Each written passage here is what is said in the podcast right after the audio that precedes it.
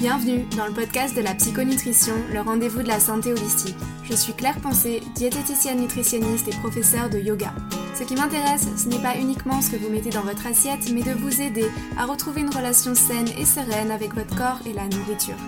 Dans ce podcast, je partage plein d'idées utiles et concrètes pour vous aider à atteindre votre poids idéal sans frustration ni régime et gagner confiance en vous. Si ce n'est pas déjà fait, abonnez-vous pour ne pas manquer les prochains épisodes et bonne écoute.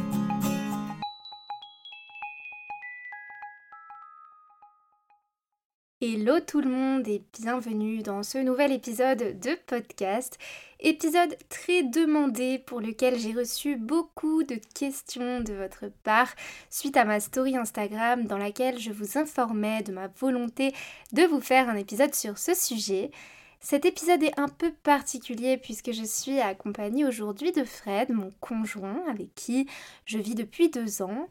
Et pour cette occasion, j'ai voulu que cet épisode se déroule sous la forme d'un échange. On ne voulait pas nécessairement que ça prenne la tournure d'une interview, mais vraiment euh, celle d'une discussion entre lui et moi sur le sujet de la vie de couple quand on a un trouble alimentaire ou qu'on a eu un passif TCA. On n'a pas forcément préparé cette discussion, l'idée c'est vraiment que ce soit spontané. Alors bien sûr, on a euh, évidemment vos questions qui sont notées, mais mis à part ça, le but c'est vraiment que ce soit naturel, donc voilà, j'ai pas de questions préparées spécialement pour lui aujourd'hui. Ce sera du coup un peu de l'impro, quoi. Je pense aussi que cet épisode sera l'occasion pour Fred de parler un peu de lui, de peut-être euh, aborder le rapport qu'il a avec son alimentation en tant qu'homme, sachant qu'il est aussi danseur euh, sportif. Et en ce sens, l'alimentation joue évidemment un rôle important, déjà question de confort, mais aussi pour éviter euh, certaines blessures, je pense notamment aux tendinites qui sont très fréquentes chez les danseurs. Alors vous nous avez posé pas mal de questions, notamment comment Fred a-t-il géré le fait d'apprendre que j'avais eu des troubles alimentaires dans mon passé, comment est-ce qu'il m'a aidé dans le quotidien, dans les moments où ça pouvait être un peu plus difficile, comment moi-même j'ai appréhendé le fait de vivre avec quelqu'un alors que j'exerçais un fort contrôle sur mon alimentation et que voilà, quand quelqu'un arrive dans votre vie avec une alimentation qui n'est pas nécessairement comme la vôtre, euh, il y a un temps d'adaptation et il y a aussi quelques concessions à faire forcément. Donc voilà, on va répondre un peu à toutes ces questions dans cet épisode et je suis vraiment contente de pouvoir en parler devant vous avec Fred. J'espère que cet épisode vous plaira. N'hésitez pas à nous faire vos retours. Surtout, ça nous fera très plaisir de vous lire. Alors sans plus attendre, je vous laisse avec notre échange et je vous souhaite une bonne écoute. Bienvenue Fred dans le podcast. Ça fait très bizarre. ça fait très bizarre de t'avoir ici. Mais euh, on va essayer de rester sérieux, de rester formel euh, quand même. Hein. Avant de commencer ce podcast, même si on a passé déjà toute la journée ensemble, j'aimerais savoir comment tu vas? Parce que je demande à tout le monde euh, comment, euh, comment ils vont les personnes que j'invite sur le podcast. Merci de m'inviter à ton podcast. Euh, et bah non, je vais très bien aujourd'hui. On a passé une très belle journée et, et ensoleillé, donc tout va bien. Et bah avant de commencer notre discussion, je te propose de te présenter et puis nous dire rapidement bah, qui tu es, puis ce que tu fais dans la vie, quelles sont tes passions, etc. Donc je m'appelle Frédéric Stellé. Je travaille en tant qu'opérateur production. Donc ça c'est un job que j'ai choisi pour vivre, on va dire. Mais j'ai une passion plus artistique, c'est la danse et en parallèle aussi tout ce qui touche euh, la danse, donc la musique et euh, la culture euh, hip-hop en, en, général. Top. Et du coup, bah, on est ici tous les deux présents pour parler d'un sujet qui a été très demandé, qui est bah, comment vivre en couple quand on a un TCA ou quand on a eu un TCA, quand l'un des partenaires en tout cas a été concerné par ça. Je trouvais sympa qu'on fasse cette émission bah, tous les deux sous une forme de discussion, comme si bah, finalement on n'était que tous les deux, sauf que là on enregistre au micro devant tout le monde, et puis qu'on puisse aussi profiter de, de, cette occasion pour répondre aux questions qui nous ont été euh, posées, euh, notamment via Instagram. Je pense que la première question tombe parfaitement bien euh, et nous permettra d'introduire la discussion. C'est Marine qui nous l'a posée et qui nous demande comment est-ce qu'on a abordé ce sujet et plus précisément bah, comment moi-même j'ai abordé le sujet auprès de toi, puisqu'il a bien fallu à un moment donné en parler quoi. Du coup, pour... Euh, ça date maintenant, j'ai l'impression. Mais de ce que je m'en rappelle, parce que c'est vrai que ça, ça, date un peu maintenant, mais, euh, mais de mémoire, j'ai quand même très rapidement abordé le sujet. Tu me diras si je me trompe ou pas, mais, euh, mais en tout cas, je voulais pas que ce soit quelque chose de tabou entre nous, parce que bon, mine de rien, quand on a commencé à aménager ensemble, c'est vrai qu'il y a quand même, bon, peut-être pas les trois repas de la journée, mais il y a en tout cas peut-être à minima un, voire deux repas qu'on fait ensemble. Et ça me semblait assez compliqué de, de te cacher ça. On a le chat qui miaule en arrière-plan. Alors c'est super pratique d'enregistrer euh, un podcast un samedi, c'est super. Mais voilà, en tout cas, euh, c'est vrai que moi ça me semblait important d'en parler tout de suite parce que bah, déjà ça fait partie de notre histoire. Je pars aussi du principe que bah, j'ai rien à, te cacher, qu'on se dit les choses et, euh, et, très vite en fait on est rentré là-dedans dans une relation où, voilà, on, s'est ouvert complètement l'un à l'autre et comme, comme les TCA, ça a été quand même 12 ans de ma vie, je me voyais pas bah, ne, pas le mentionner quoi. Comme on a, enfin comme je l'ai dit euh, dès le début, quand on a discuté ensemble, en fait euh, l'objectif c'est vraiment de, de vraiment parler ensemble, de communiquer un maximum et de se dire les choses. Euh, je pense que très vite j'ai su installer un climat de confiance entre nous deux et que ça a été réciproque aussi parce que voilà on vit ensemble et derrière ben enfin on a nos habitudes chacun et derrière ben je, on peut pas savoir ce que l'autre cache en amont et c'est vrai bah, que ça s'est un peu dévoilé parce que ça paraît bête. Enfin, si je m'en souviens bien, c'était vraiment quand on a commencé à faire la cuisine ensemble. Moi, je suis très généreux et euh, une générosité face à quelqu'un qui a eu un passif de TCA, ben, ça se remarque assez vite parce que tire un peu la tronche, on va dire, on va, on va, se, on va nous dire, ouais, ben, comment tu cuisines? Moi, très vite, j'ai cuisiné avec euh, beaucoup de beurre, beaucoup d'huile. Euh, et puis même mes portions sont assez généreuses, du coup, ben, on sent qu'il y a quelque chose qui cloche, on sent qu'il y a, il y a des choses qui vont pas, et du coup, ben, la discussion, elle s'est enclenchée à partir de là. Ouais, c'est trop marrant que tu parles de ça, parce que j'avais prévu d'en parler. C'est un sujet, effectivement, qui, est très vite, euh, qui a très vite été abordé, parce que, ouais, t'es es hyper généreux dans tes portions.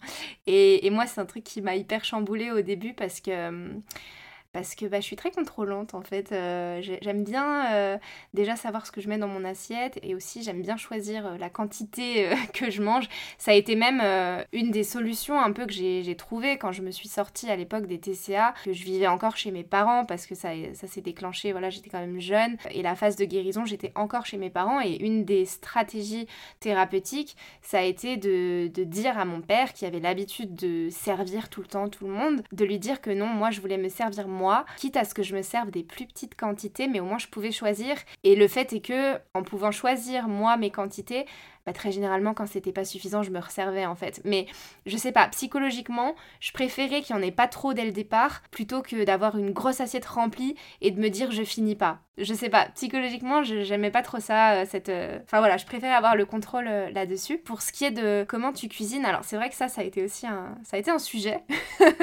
le beurre, l'huile, etc. Moi, je suis team huile d'olive. Mais c'est vrai que toi, t'es es arrivé et l'huile d'olive, tu utilises aussi. Mais c'est vrai que tu utilisais d'autres huiles qui sont pas forcément intéressantes et ça, je dirais pas forcément que c'est le TCA, tu vois. Je dirais que c'est plus euh, le côté euh, nutrition, parce que je sais que certaines huiles euh, n'ont aucun intérêt nutritionnel, voire peuvent euh, bah, déclencher des inflammations dans le corps. D'une part, c'est pas quelque chose que j'ai envie pour mon corps. On en parlera un peu plus tard, mais toi, t'es es danseur, t'es sportif. Les inflammations, tu connais ça. Donc euh, voilà, si on peut s'épargner ça, c'est bien aussi. Et puis surtout, en fait, je kiffe l'huile d'olive. Genre, j'adore l'huile d'olive. Vraiment, je trouve que c'est une huile qui a tellement de goût quand elle est fruitée. Enfin voilà, elle est trop bonne. Après, pour ce qui est du beurre, franchement, je trouve que je suis quand même fière de moi. Parce que là-dessus, euh, franchement, je suis hyper flexible. Bien sûr, on achète du beurre de bonne qualité, on prend du beurre cru, enfin voilà. Mais en fait, cuisiner au beurre ne me dérange plus, à contrario d'il y a quelques années. Au contraire, je trouve que certaines choses que tu fais sont vraiment meilleures avec du beurre. Je pense à tes petits champignons notamment. Mais voilà, donc en tout cas, on a vraiment très vite abordé ce sujet de la quantité dans les assiettes, de cuisiner et tout. On a aussi vite pris plaisir à cuisiner ensemble, je m'en souviens. On fait aussi comme on peut euh, avec le, temps qu'on a. Mais, euh, mais c'est vrai que dès qu'on peut, euh, on essaye de faire la cuisine ensemble. Et ça, je trouve vraiment génial parce qu'en fait, c'est aussi un moment de partage, c'est un moment où, où on peut discuter, tout ça. Et... Bon, après, c'est vrai que tu as de la chance parce que et moi aussi j'ai de la chance c'est qu'en en fait on aime cuisiner tous les deux. Donc ça c'est quelque chose qui, euh, qui, est super cool. Et comme tu dis ouais c'est un moment de partage. En parlant de nourriture toi tu as ton côté euh, nutrition diététique qui font que ben tu es plus à l'affût de certains produits moi j'ai une croyance que quand c'est fait euh, maison, bah, c'est ah oui, bon. c'est vrai. et que ça fait pas grossir. Après, ça, c'est ma croyance. Et c'est vrai que tant qu'on fait les choses, euh, on va dire, avec les meilleurs produits, mais ça, euh, ça, ça vient avec le temps, je pense. C'est pas. Enfin, on prend des produits de qualité euh, avec l'expérience et le temps. Sinon, ouais, tant que c'est fait maison, fait avec amour, et je pense que c'est sain et que c'est bon. Et c'est tout ce qui compte, c'est vraiment tout ce qui est bon. Et c'est vrai que, ben, avec le temps, on peaufine en fait son, son rapport à la nourriture. Je pense que quand on est jeune, on mange McDo, on trouve ça super bon. Puis au fur et à mesure, ben, dès qu'on commence à être attentif à la nourriture, ben, on se rend compte qu'il y a un monde. C'est comme, euh, c'est comme la danse. Au début, on a envie de faire quelque chose d'impressionnant, puis au fur et à mesure, on devient plus attentif à la subtilité et on rentre dans le côté artistique. Je pense que la nourriture et la nutrition, en particulier, c'est le même principe. C'est vrai que c'est drôle d'y repenser, mais alors vous pouvez faire des légumes avec 3 tonnes d'huile à Fred, ça fera pas grossir, hein, parce que l'huile, quand c'est fait maison, ça fait pas grossir. bon, après, il y a des limites, mais c'est vrai. alors que moi, je lui ai quand même expliqué que c'est pas parce qu'on le fait à la maison que ça fait pas grossir. Tout dépend les quantités. Enfin bon, mais c'est vrai que c'est intéressant ce que tu dis là parce que c'est vrai que ouais, on aime tous les deux cuisiner et ça c'est un vrai atout de savoir cuisiner déjà et d'aimer ça. Enfin, c'est vraiment euh, un atout. Moi, je me souviens que bah, dans certaines euh, anciennes relations que j'ai pu avoir, le gars ne cuisinait jamais quoi et surtout n'aimait pas du tout ça. Alors c'est vrai que c'est vraiment compliqué quand quand il y a un sujet aussi central, tu partages pas avec la personne en fait, c'est assez compliqué. Et ça, je trouve que ouais, non seulement on, sait cuisiner, on n'a pas forcément la même cuisine à la base. C'est vrai que moi je suis très euh, cuisine simple, euh, saine, mais quand même rapide quoi à faire. Je suis pas du genre à passer 45 minutes en cuisine quand c'est juste pour moi. Quand c'est pour des gens que j'invite, ouais, mais quand c'est juste pour moi, j'ai envie que ce soit simple. Genre en moins de 20 minutes, euh, j'ai mangé quoi. Enfin, j'ai préparé à manger. Après, du repas, c'est important. Mais voilà, et puis c'est vrai que toi, t'avais pas mal de recettes aussi, notamment dans la cuisine asiatique, tout ça, que moi je connaissais pas et qu'on a pu, euh, ben voilà, on a pu mixer euh, ce que je connaissais avec ce que tu connaissais et ça donne quelque chose de, vraiment sympa, je trouve. Après, je pense que hum, c'est un atout d'avoir euh, deux personnes qui, qui, aiment cuisiner, mais je pense que même si une seule personne aime cuisiner, et notamment la personne qui peut avoir, qui est très contrôlante, qui est très dans bah, qui est encore dans les TCA ou, ou, dans ce genre de choses, bah, je pense qu'elle peut prendre ça euh, comme un moment à elle, comme un exutoire. Comme moi avec la danse, en fait, euh, c'est quelque chose de très euh, personnel. Parfois, on a besoin de le partager et je trouve ça super génial, en fait, de se dire, ben, c'est pas parce qu'on a une personne qui est pas comme nous ou, ou qui nous accompagne pas forcément dans ce genre de, de choses, qui la comprend pas, qu'on peut pas en fait en faire quelque chose de super génial et, que ce soit un moment à nous, à la manière de faire du sport, du yoga ou une simple randonnée en. Après, juste une précision, moi j'estime aujourd'hui ne plus souffrir de TCA. Mmh. J'ai un passif là-dedans et et c'est vrai que ça, par contre, c'est quand même important de le, de le, rappeler, mais quand on a un passif TCA, je pense qu'il y a toujours quelques formes de séquelles, c'est peut-être un grand mot, mais il y a quand même des traits encore qui restent là et qui peuvent avoir été mis un peu en sourdine pendant des années quand il n'y avait pas nécessité que ça remonte en surface, mais qui peuvent justement remonter en surface au moment où euh, l'environnement change, où il y a une personne qui rentre dans votre vie, etc. Et je pense qu'effectivement, oui, il y a des choses qui ont été remises en exergue à ce moment-là, mais voilà, enfin, je veux dire, je suis jamais retournée dans, dans un quotidien maladif comme ça a pu être euh, il y a quelques années. Pour autant, voilà, il y, a eu, y a eu beaucoup de discussions qui étaient nécessaires pour qu'on puisse euh, vraiment s'entendre et être au clair au niveau de, des repas, de l'alimentation, etc. J'en reviens justement à, à une question que j'avais pour toi. Je me demandais du coup, intérieurement, toi, quelle a été ta réaction quand t'as appris que j'avais souffert d'anorexie et de boulimie dans mon passé Moi, ça m'a pas choqué. Je pense que déjà, naturellement, peu importe le, sujet, je suis ouvert à la discussion. On est là pour euh, communiquer, on est là pour discuter, pour, euh, pour avancer ensemble. Personnellement, bah, quand tu m'en as parlé, je t'ai tout de suite parlé que moi aussi, j'ai. C'est pas un passif de TCA, mais c'est vrai que quand j'étais plus jeune, moi, j'étais, j'étais assez gros. Pas dans l'obésité, mais assez gros. J'en ai assez souffert. Au moment où j'ai commencé la danse, j'ai très vite perdu tous ces kilos. J'ai très vite euh, obtenu un nouveau corps et c'est pas pour autant que en fait bah, j'étais sorti d'affaire dans le sens où ben je me faisais vomir aussi parce que je voulais euh, parce que j'étais très très gourmand. Je mangeais et puis je voulais pas enfin je voulais pas montrer à mes copains que je pouvais pas euh, euh, manger comme tout le monde. Du coup ben je cachais en fait ce côté là c'était le seul moyen pour moi de réguler mon poids tout en mangeant en fait ce que je voulais sans me, sans me poser de questions. C'était une sorte de, de hack que je m'étais fait, mais qui était pas bon finalement pour mon corps. Et c'est vrai que c'est pour ça que ça m'a pas forcément euh, choqué ou quoi que ce soit, mais que j'ai plutôt compris, parce qu'en fait, j'ai réussi à faire un pont par rapport à, à ce que j'ai vécu. Ça change pas que, peu importe le sujet, enfin, on a tous nos expériences et je pense que j'aurais pu le comprendre d'une autre manière et, euh, et, juste en discutant, parce que, ben ouais, faut comprendre le point de vue de l'autre. On a tous nos expériences et on a tous vécu certaines choses et après, ben, on en discute encore de temps en temps pour s'ajuster parce que ben, la vie elle continue on a tout le temps euh, des doutes, des peurs, on a tout le temps euh, envie d'avancer, puis on, est, je pense, on est aussi un peu exigeant sur certains points, et des fois, ouais, le fait d'en discuter, ça permet de mettre plus de souplesse et, euh, et surtout juste d'en discuter des fois simplement. C'est peut-être une chance pour moi, ou même pour nous deux, qu'on ait pu vivre quelques similitudes à ce niveau-là, en fait, parce que ça, ça nous a aussi permis de se comprendre, en fait. Comme tu dis, on a pu faire des ponts l'un par rapport à l'autre, euh, par rapport à chacune de nos histoires, et du coup, les schémas psychologiques, tu les connais, tu as pu peut-être mieux comprendre ce que je traversais quand je t'ai euh, amené à, à, ça. Évidemment, on a, on a vécu tous les deux les choses différemment. Ça a été beaucoup plus long euh, chez moi que chez toi. Toi, tu as réussi peut-être à, à t'en débarrasser beaucoup plus vite. Ça a été, on va dire, une, une courte période de ta vie où tu as vraiment réussi à, passer le cap et à faire que voilà, ça, en est resté là. Moi, ça m'a affecté beaucoup plus longtemps, mais n'empêche que voilà, il y a quand même des, schémas qui se ressemblent. Pour revenir au, fait euh, que du coup, tu avais l'habitude d'être généreux, je sais que ça, ça, vient aussi de ta mère, qui était elle-même très généreuse et tout dans les assiettes. Est-ce que toi, ça t'a fait du mal ou est-ce que tu as mal pris le fait que. Euh, voilà, je refuse justement cette partie de ta générosité par rapport aux quantités, etc. Est-ce que tu l'as mal pris ou pas? Bah au début, j'étais dans l'incompréhension. Alors faut savoir que c'est paradoxal. J'étais étonné, on va dire, je l'ai un petit peu mal pris dans le sens, ben je comprends pas, moi je suis quelqu'un de généreux, pourquoi elle refuse ma générosité? Mais c'est paradoxal parce que oui, ma mère était généreuse et c'est un peu à cause de sa générosité que j'ai pris vraiment du poids. Faut savoir que j'ai fait des régimes quand j'étais gamin. Il euh, y en a que j'ai réussi et que j'ai réussi à, à, tout foutre en l'air, entre guillemets, bah, par cette super générosité de ma mère qui me, enfin, qui me donnait des doubles, triples portions. C'était un peu euh, bizarre au début, mais heureusement qu'on en a discuté pour, euh, pour mieux comprendre.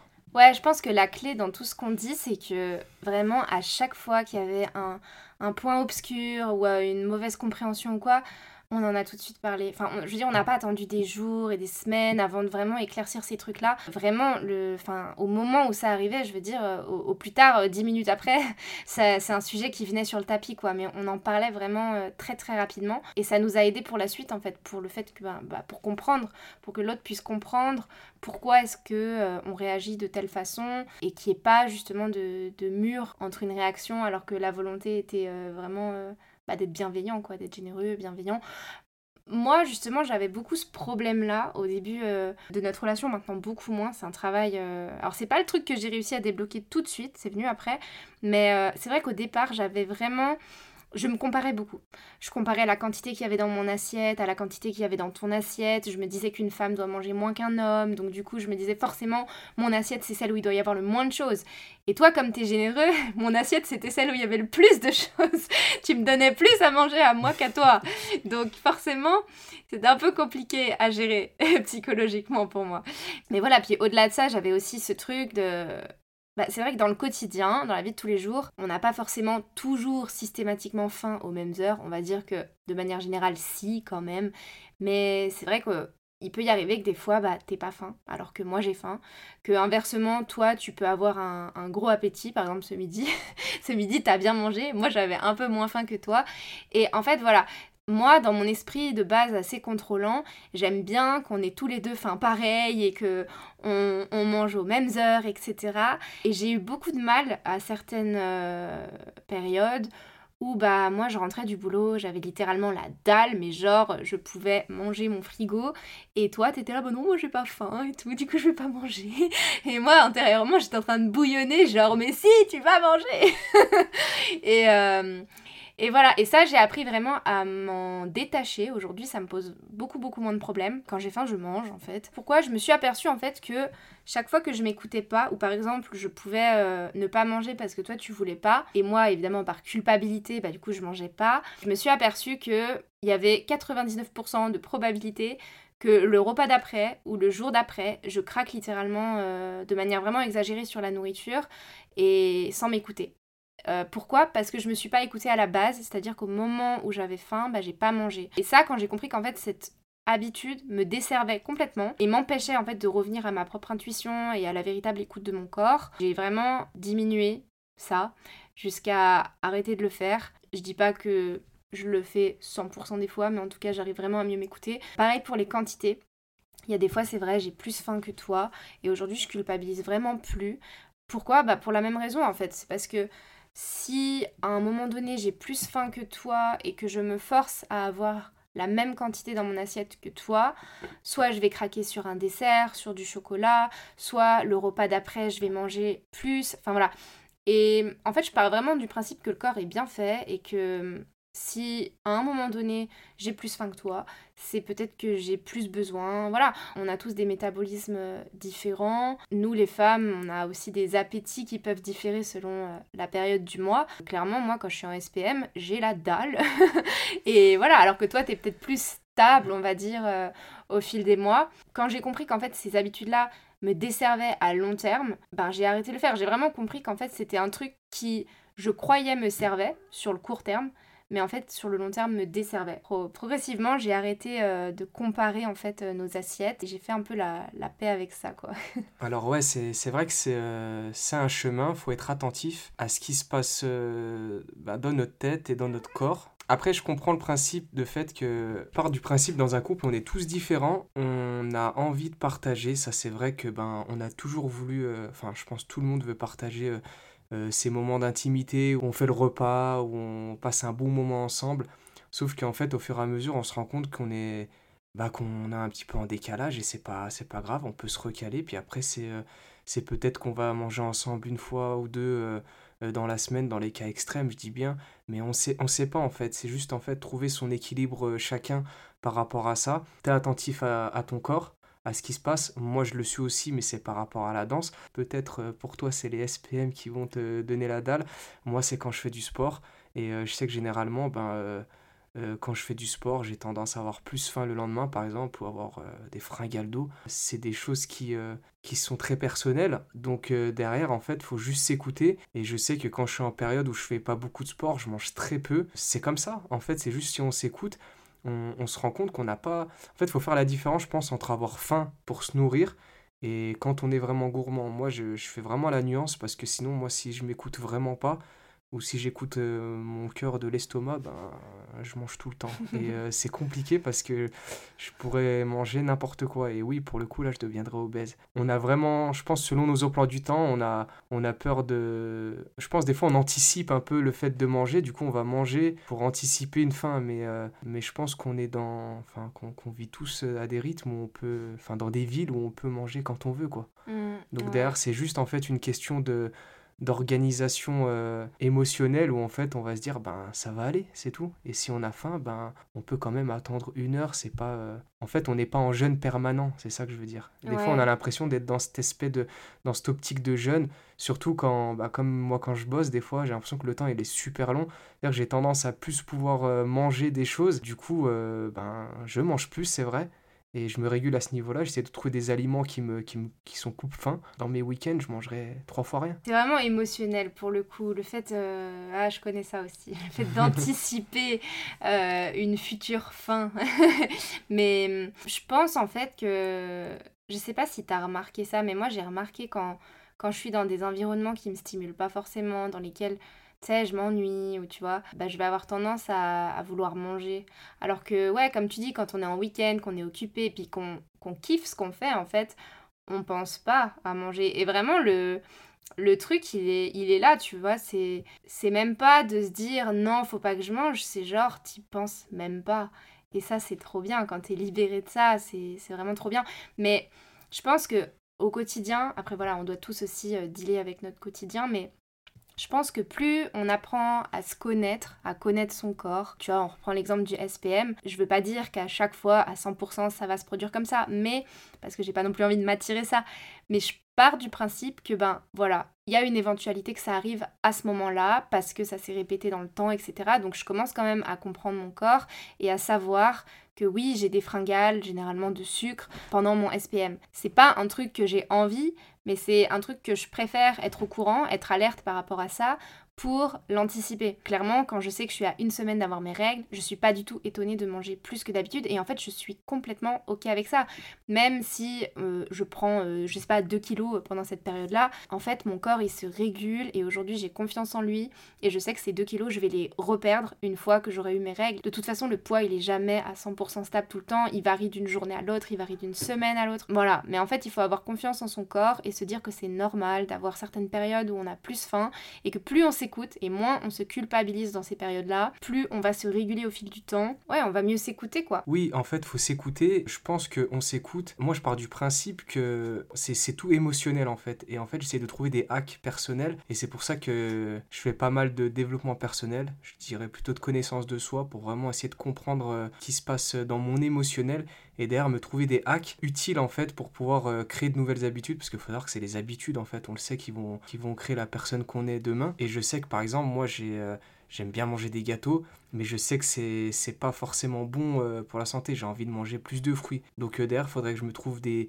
des hacks qui vont faire que j'aurai une nouvelle habitude qui va être plutôt utile pour moi. En fait il faut trouver ces petits hacks qui font qu'on va avoir une nouvelle habitude être un peu discipliné dans les coups durs, mais ne pas non plus en faire, euh, ne pas en fait faire toute une montagne si on craque. Il faut juste euh, rester constant euh, et, être tolérant avec soi-même. On a eu une autre question, c'était est-ce que vous en avez discuté rapidement ou est-ce que c'est venu progressivement? Je pense qu'on a un peu déjà répondu à la question. Pour résumer, moi je dirais que, comme on l'a dit, on en a discuté rapidement, mais c'est un sujet qui est revenu plusieurs fois sur le tapis au fil de la relation et qui même encore fait partie de certaines discussions qu'on peut avoir aujourd'hui différents degrés, et maintenant on n'en parle plus avec autant d'importance. Enfin, je veux dire, les, bases sont établies, donc forcément il n'y a pas besoin de revenir sur certains sujets euh, tout le temps non plus. Mais c'est vrai que euh, c'est un peu devenu un sujet, justement, je disais au départ que je voulais surtout pas que ce soit euh, un sujet tabou entre nous. Et justement, là maintenant, je pense que c'est un peu tout l'inverse, c'est devenu un sujet assez banalisé comme les autres, où j'en parle plus du tout avec,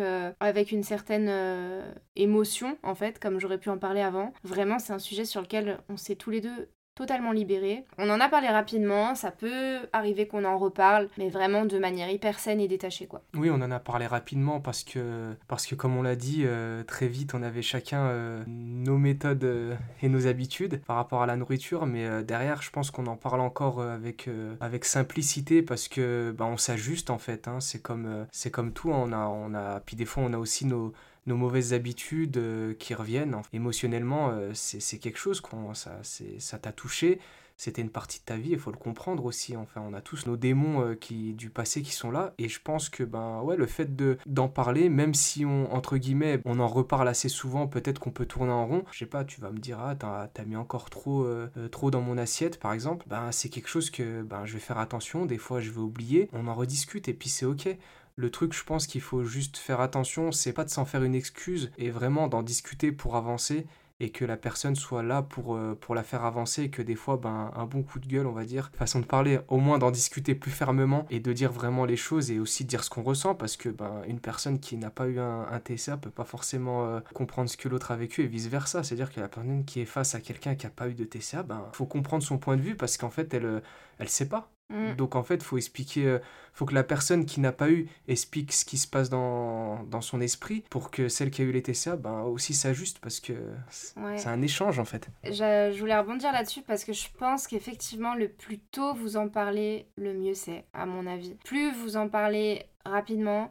Et je pense que, ouais, ça vaut le coup, à un moment donné, de vraiment mettre le sujet sur la table et de se dire que, voilà, même si vous savez pas comment commencer, comment aborder le truc, voilà, il y a un moment donné, il faut que il faut que ça sorte parce que voilà comme on l'a dit c'est euh, un à deux euh, repas dans la journée que vous allez faire ensemble et c'est important d'en parler en fait. Sinon euh, clairement vous allez souffrir beaucoup dans votre relation par tous les non-dits etc je dirais que moi c'est ma technique mais quand je sais pas comment aborder un sujet je dis bon faut que je te parle d'un truc. Je sais pas comment te le dire mais je vais essayer de te le dire. Et, et, voilà et en fait je pense qu'après ça, ça sort un peu tout seul. Et dans la discussion je pense qu'aussi ce qui est important, c'est toujours d'expliquer ce que, comme tu l'as dit, hein, ce que vous vivez intérieurement. De pas juste dire, euh, voilà, pas se victimiser, pas balancer ça en mode tu comprends, euh, j'ai vécu ça et ma vie elle est dure et je souffre et voilà. Mais plutôt le dire dans le sens j'ai vécu ça, ça fait partie de mon histoire, je t'en parle parce que je veux avancer et je veux pas que ce soit un sujet qui fasse barrière entre nous. Donc je t'en parle de manière constructive pour qu'on avance ensemble, tout en sachant que voilà, il n'y a pas de secret entre nous. Le but c'est ouais, c'est surtout pas de se victimiser, mais c'est juste que l'autre puisse comprendre, d'expliquer aussi justement les émotions que vous ressentez en fait. Il faut expliquer ce que ça vous fait, pourquoi certaines situations peuvent être problématiques, pourquoi le fait que euh, votre euh, copain ou votre copine vous prépare un repas, que vous ça vous angoisse alors que euh, il ou elle voulait vous faire plaisir. Enfin, je trouve que le plus dur dans l'histoire, c'est peut-être de pas accuser l'autre parce que l'autre peut très vite se sentir coupable alors que le problème n'est pas du tout son comportement mais plutôt ce qui est à la base de tout ça, c'est-à-dire euh, la mauvaise relation que vous avez avec la nourriture. Le fait de dire, bah voilà, je sais que c'est pas de ta faute, euh, je sais que c'est bienveillant, mais ce que tu m'as fait, bah ça me fait ressentir ça parce que j'ai euh, un trouble ou un antécédent de trouble qui reste un peu des, des bribes de ça. Mais voilà, de toujours expliquer que que ça vous fait au niveau émotionnel pour que l'autre puisse essayer de se mettre à votre place un petit peu. Caroline nous pose aussi une question, elle nous dit hâte d'écouter ce podcast, je viens d'emménager avec mon copain et je stresse beaucoup par rapport à mes TCA. Alors je savais pas comment vraiment répondre à, cette question mais du coup euh, bah, c'est toi qui vas y répondre Fred. Euh, moi je voudrais savoir justement qu'est-ce que tu conseillerais en tant que personne qui vit avec la personne qui euh, a des TCA, qu'est-ce que tu lui conseillerais en fait? On essaie de le, de le faire au quotidien, c'est la communication. C'est vraiment discuter le plus simplement possible. Il n'y a pas de phrase toute faite, il n'y a pas de méthodologie, il n'y a rien du tout. C'est si tu en parles avec tes mots et au fur et à mesure, la conversation, elle se peaufine, elle se débloque, euh, les mots viennent. Et je pense que que faut expliquer ça. Faut surtout pas, je pense, se victimiser. C'est pour ça que moi, je parle beaucoup de connaissance de soi pour éviter en fait de, de se victimiser. Mais je pense que c'est un combat perso. Mais que quand on a besoin d'aide, ben, on la prend tout simplement. Et je pense que la personne qui est avec nous, euh, peut être une arme et quelque chose de, super important dans notre vie pour pouvoir en fait euh, combattre ces choses-là parce que ce sera la personne qui va euh, vous suivre au quotidien, qui va ben, vous comprendre parce que vous aurez décrit ce que vous ressentez, mais pour décrire ce qu'on ressent correctement, il faut vraiment déjà s'être analysé soi-même et ça c'est vraiment quelque chose qui est très personnel. Ben, seul vous pouvez faire et je pense que si vous écoutez ce podcast, c'est que ben, vous avez eu un déclic ou que vous essayez d'avoir ce déclic sur vous-même. Et comme je le dis souvent, le déclic, moi je l'ai eu sur euh, d'autres thématiques qui font qu'en fait on se retrouve face à soi-même et qu'il n'y a que nous qui pouvons nous sauver. Et ce fameux déclic, c'est quand on en a ras-le-bol en fait de soi. Et c'est pas un ras-le-bol où en fait on va passer du côté euh, obscur, où on va se retrouver en dépression, parce qu'il y aura cette phase-là, et je pense que tout le monde connaît ça mais euh, l'objectif c'est vraiment de remonter la pente et par la connaissance de soi en fait pouvoir gravir les échelons et quand on a besoin d'aide ben oui la prendre clairement ne pas culpabiliser. Et je pense que euh, les outils du développement personnel et de la connaissance de soi euh, il y en a de, formidables. Et c'est avec l'expérience qu'on peut qu'on peut vraiment les utiliser correctement. Et mais ouais la simplicité moi je pense que c'est quelque chose de, de fondamental dans, dans, une relation. On en parlait dans un contexte différent mais du fait que dans le couple en fait on est des piliers l'un de l'autre. Tu es un pilier pour moi dans certains domaines et je suis un pilier pour toi dans d'autres domaines et des domaines qui sont peut-être complémentaires aussi. Et ça, c'est hyper important, c'est que votre copain ou votre copine doit pouvoir être un pilier pour vous à ce niveau-là. C'est important qu'en fait vous vous sentiez dans un climat de confiance au moment de lui en parler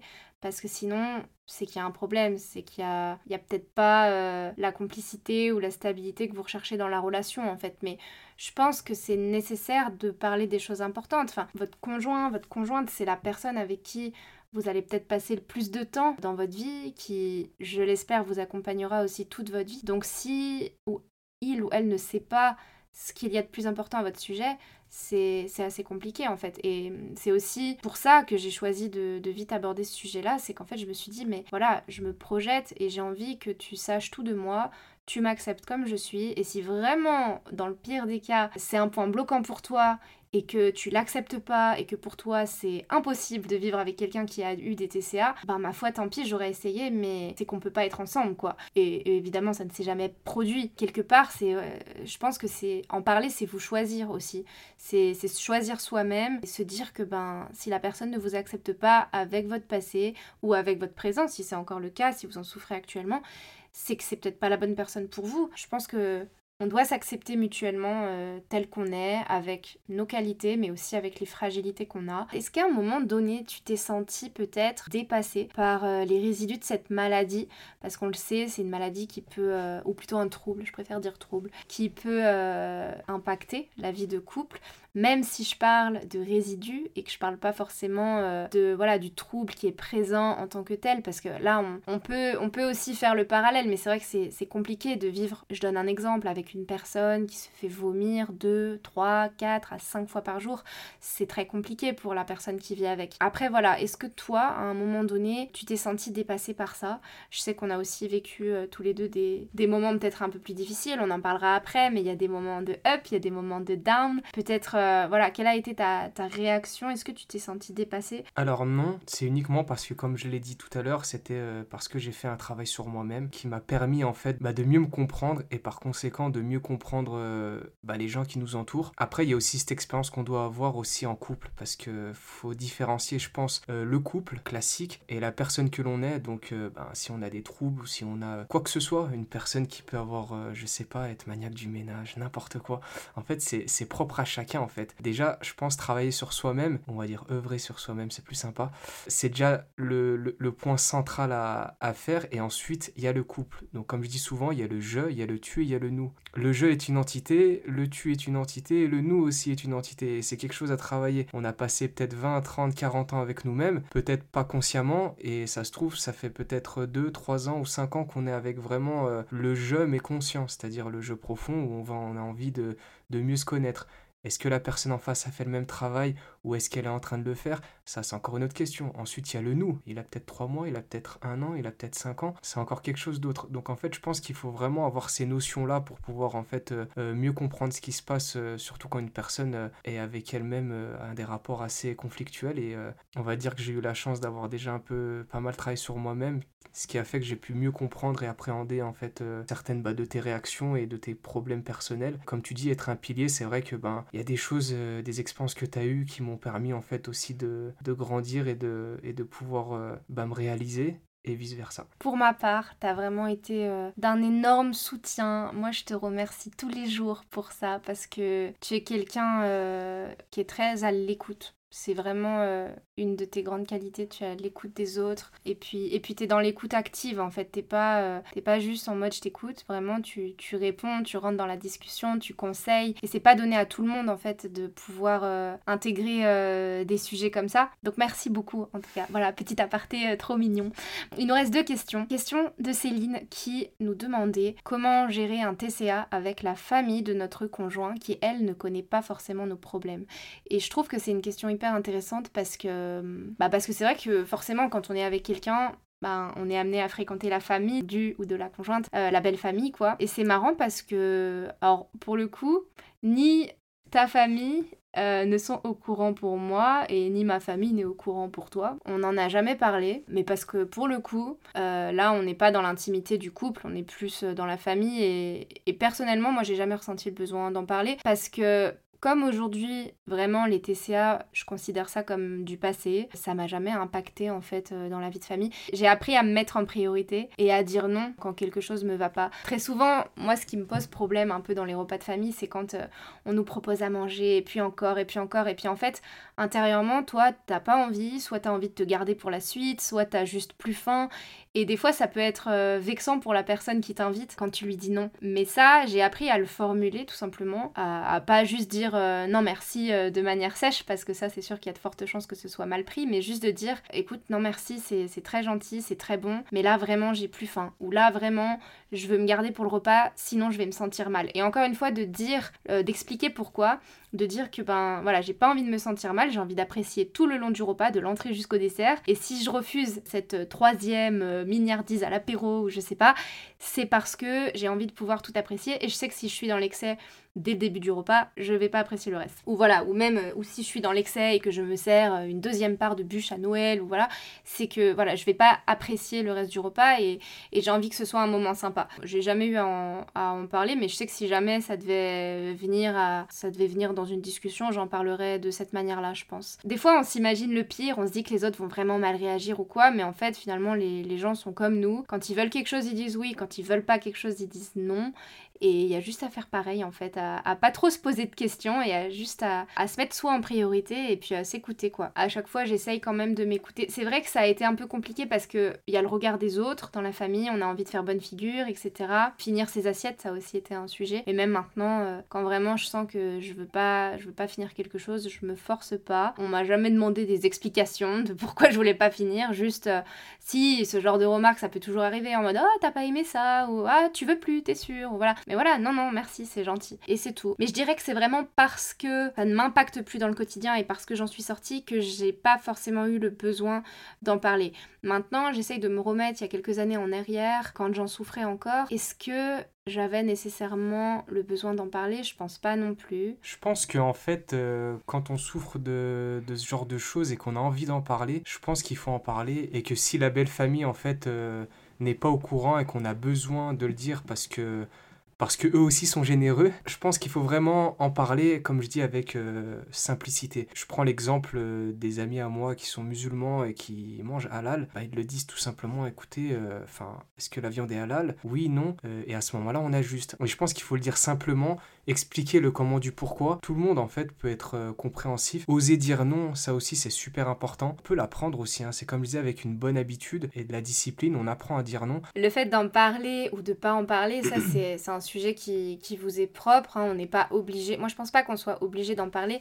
Maintenant si vous décidez d'en parler à votre belle famille, il faut que ça vous serve à vous d'abord. Après c'est sûr que si la belle famille est au courant, certainement qu'elle fera des efforts, qu'elle prendra ça en considération. Donc en fait, ça peut vous aider, vous, pendant les repas. Enfin, moi, je pense que la priorité quand même, si vous vraiment vous en souffrez là actuellement, la priorité, c'est de vous en sortir, c'est de guérir pour que, in fine, les repas de famille ne posent plus de problèmes ou beaucoup moins. Mais là, si vraiment vous êtes dans une problématique actuelle où le TCA est absolument omniprésent et qui vous empêche de vivre normalement, que ce soit avec votre conjoint, avec votre famille, votre belle famille, etc., c'est pas normal et la priorité avant même de se dire je vais mettre tout le monde au courant, c'est de vous en sortir. Après, une fois que vous êtes dans cette démarche, oui, vous pouvez peut-être en parler, mais le, le vice d'en parler des fois, c'est de se dire bon bah voilà, maintenant que tout le monde est au courant, je peux continuer à vivre avec mon TCA tranquillement, ils vont pas m'emmerder, excusez-moi l'expression. Et ça, c'est quelque chose qu'il faut absolument pas faire.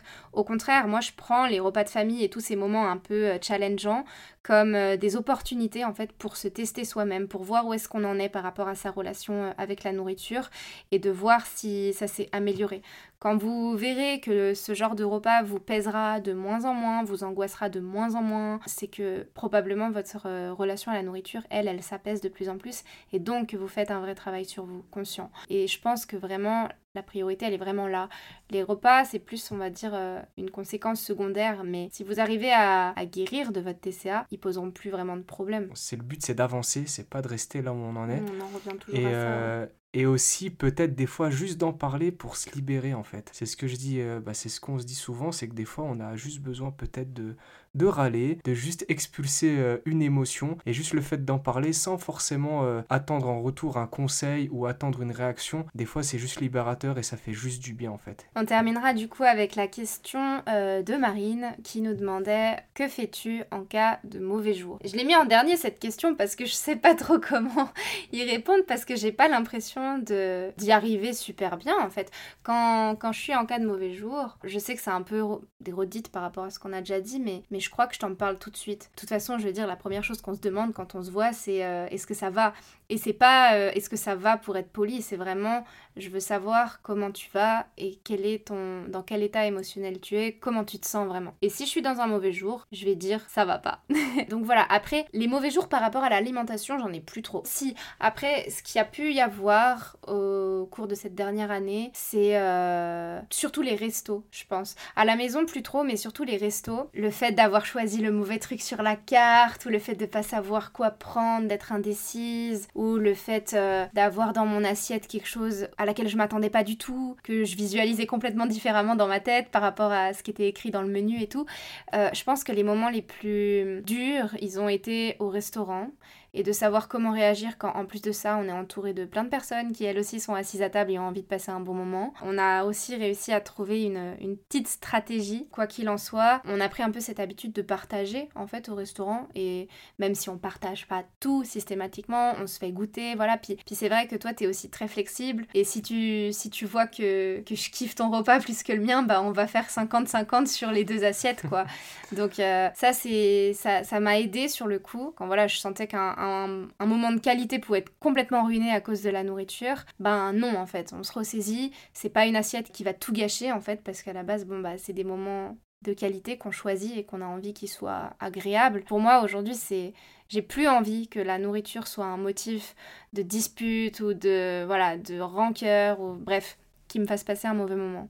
Quand ça va pas bien, quand je, voilà, je suis dans un mauvais jour, euh, généralement ma priorité c'est pas plus d'aller dans le frigo ou d'aller dans la cuisine ou quoi, c'est de combler un besoin émotionnel que je vais avoir. Si je me sens pas bien certains jours, la première chose que j'ai envie, c'est pas de manger, c'est d'avoir un câlin, quoi. Donc j'irai demander un câlin et puis on prendra le temps, puis on discutera, etc. Et généralement, c'est vrai que par la communication et en acceptant de prendre le temps, quitte à remettre certaines choses à plus tard, des fois on a prévu des trucs, mais en fait quand il y a besoin de parler, bah on parle et on remet ces choses-là plus tard. Ça m'a vraiment aidé et, et voilà, et en fait ça ça, n'impacte plus l'alimentation? Bah, Je pense que ce soit dans les TCA ou dans une vie, on va dire, euh, dite normale, on a tous des mauvais jours et je pense que ben faut dealer avec. Moi, je sais que quand je suis dans des périodes où ça va mal, on peut rien faire concrètement. On est euh, dans une énergie très négative, on peut se laisser submerger par nos émotions et je pense qu'il faut euh, tenter de, de, se rassurer en fait. Moi, je pars du principe qu'en fait, on, essaye tout le temps de se rassurer pour garder le contrôle. Le fait de se rassurer, moi, je pense qu'il faut en fait jauger en fait ce qui se passe. Je pense qu'une personne qui va euh, vomir 3 à 4 fois par jour, va essayer de réduire ça à 3 à 4 fois par semaine, ensuite 3 à 4 fois par mois et 3 à 4 fois par an. Et je pense qu'en fait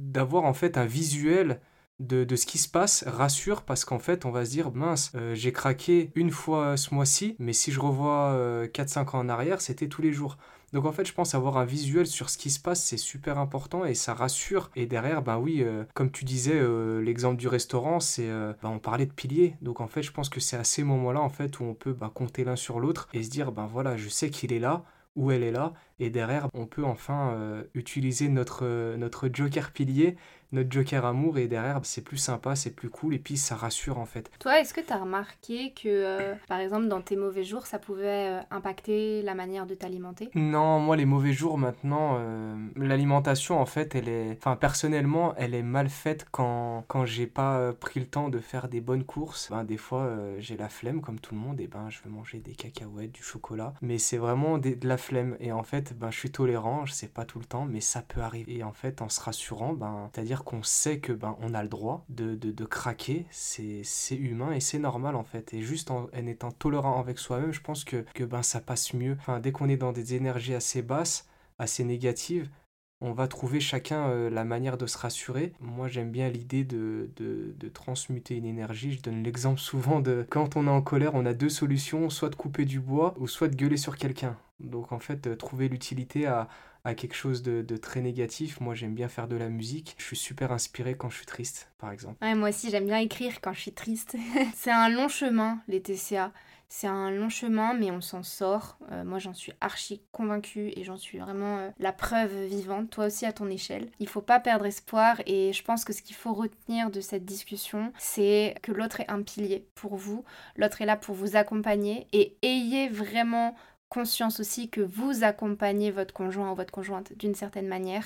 Peut-être que dans ce domaine, vous avez une carence, vous avez besoin qu'il soit là pour vous, mais dans d'autres domaines, c'est vous qui êtes là pour lui ou pour elle. C'est donnant-donnant. Vous êtes un duo en fait et il faut euh, profiter de ça, en fait, dans le bon sens du terme, bien sûr. T'as un dernier mot à rajouter ou est-ce que voilà, c'est bon pour toi? On est un pilier chacun l'un pour l'autre, ça c'est, important, savoir, euh, savoir aussi prendre en fait de l'aide quand on a besoin, demander, être demandeur. Et je pense que le plus important, c'est ce qui se passe euh, à titre personnel et ça c'est la base, c'est d'abord se prioriser et en fait travailler sur soi en premier et ensuite euh, demander de l'aide euh, quand on en a besoin. Je dirais que encore une fois le plus important c'est de vouloir guérir, d'être dans une véritable démarche de guérison pour vous et pour l'autre et, pour votre couple, de pas se reposer non plus trop sur l'autre. On parle de pilier mais voilà, c'est pas non plus un pilier sur lequel vous allez vous reposer pour ne pas avancer. Le but c'est que vous puissiez vous appuyer dessus pour justement avancer peut-être de manière plus simple, plus sereine, euh, peut-être plus rapide aussi. Mais voilà, et ça c'est important de le dire, il faut vraiment que au-delà de ça, vous souhaitiez guérir. On en a fini, je pense, avec cette discussion. En tout cas, merci beaucoup euh, pour votre écoute. C'était un long podcast, j'ai pas l'habitude de faire euh, aussi long. On a bien papoté, on aime bien papoter. Donc voilà, merci à tous pour votre écoute. Comme d'habitude, vous le savez, je pense, mais si vous souhaitez aller plus loin, j'ai créé le programme TCA Transforme tes croyances en them. Qui vise vraiment à vous accompagner dans cette démarche de guérison des troubles alimentaires. Je vous accompagne à la fois sur le plan nutritionnel et sur le plan psycho-émotionnel pour faire des TCA euh, une histoire du passé et faire en sorte que ça ne vous impacte plus dans votre quotidien aujourd'hui. Ce que je partage dans ce programme, c'est vraiment la ligne de conduite que j'ai suivie moi-même ces dernières années pour me sortir des TCA et faire en sorte qu'aujourd'hui j'en sois complètement libérée. Comme d'habitude, si c'est quelque chose qui vous appelle, si c'est un programme que vous ressentez, euh, voilà, que vous en avez euh, le besoin, je vous invite à cliquer sur le lien qui, se, qui sera dans les notes de l'épisode pour en savoir plus, pour découvrir le programme et tout ce qu'il C'est un programme qui accueille de plus en plus de monde au fil des mois et j'en suis très heureuse que chacun et chacune d'entre vous euh, prennent conscience de l'importance de se libérer de ça, prennent aussi conscience de l'importance du travail psychologique qu'il y a à faire euh, derrière et voilà et comment ça peut impacter euh, toutes les sphères de votre vie. Donc encore une fois, je vous mets le lien dans les notes de l'épisode si vous souhaitez aller plus loin. Merci à tous pour votre écoute. Je vous dis à très bientôt. Merci Fred pour ta présence aujourd'hui. Belle semaine à tous et à très bientôt. Prenez soin de vous.